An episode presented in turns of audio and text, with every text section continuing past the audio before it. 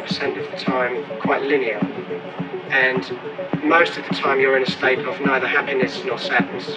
And then that 1% of the time you experience moments of very crystallized happiness, crystallized sadness or loneliness or depression.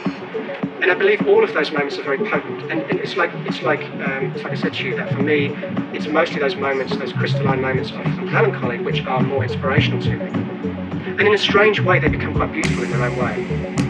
Music that is sad, melancholic, depressing, is in a kind of perverse way more uplifting, more uplifting, more uplifting.